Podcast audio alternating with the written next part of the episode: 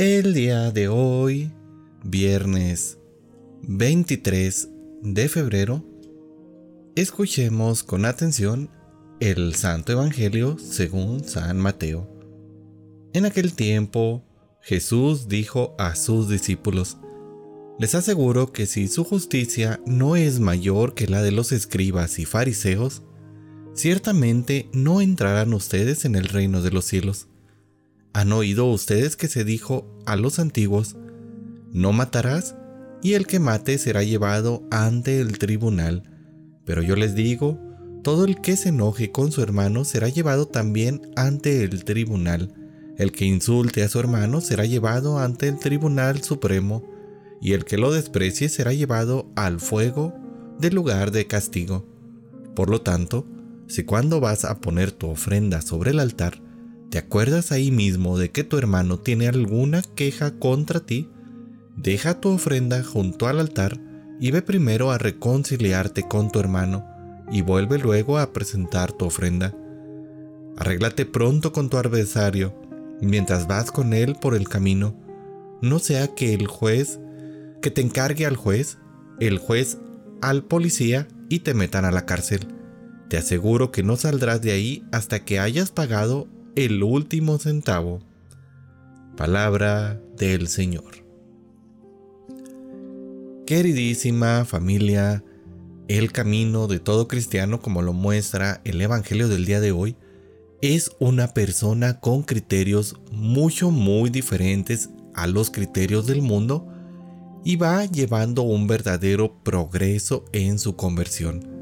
Y es que el cristianismo no es solamente una persona buena que no mata, que no roba, que cumple con la ley de Dios, sino que es ante todo un hombre o una mujer que está en búsqueda verdadera de la santidad, de la perfección, para quien no cabe ni siquiera el insulto al hermano. Es alguien que encuentra en la reconciliación el verdadero camino hacia la paz y para quien la celebración del culto es más que otra cosa. Es un encuentro profundo con Dios y con los hermanos.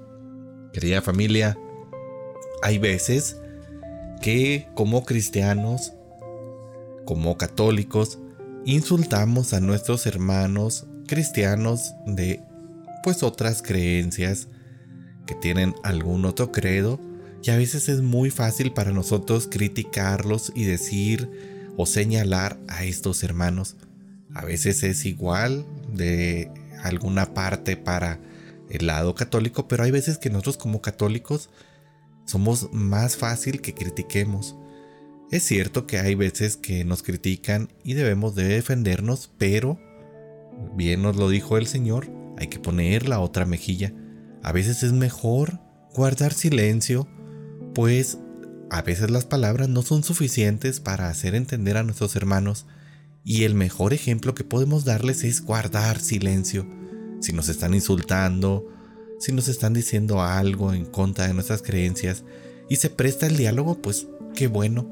Pero si el diálogo ya no es una opción y del otro lado solamente estamos recibiendo insultos, lo mejor es guardar silencio y no prestarnos a insultar al hermano lo mismo de nuestra parte hacia ellos. Si se presta el momento de diálogo para hablar sobre la fe, sobre algo que nos ayude al crecimiento, pues podemos hacerlo. Pero si nuestra forma de evangelizar, si nuestra plática, si nuestras acciones nos llevan a insultar a nuestros hermanos que compartimos la fe en Cristo, o que incluso aquellos hermanos que no la comparten, pues esto es un error. El tiempo de cuaresma, querida familia, es un error, es un tiempo, perdón, especial de gracia en el que Dios derrama de una manera particular su amor sobre nuestros corazones. Y aquí te podría decir, ¿por qué no empezar este periodo para eh, caminar hacia la Pascua, reconciliándonos entre nosotros con un profundo deseo de construir la armonía en todos nuestros ambientes, sobre todo en nuestra familia. También te invito a que te reconcilies no solo con los que están a tu alrededor, sino que te reconcilies con el Señor en ese reconciliamiento sacramental. Vamos pues a poner en práctica estas enseñanzas del Evangelio del día de hoy para comenzar y seguir caminando en este camino cuaresmal.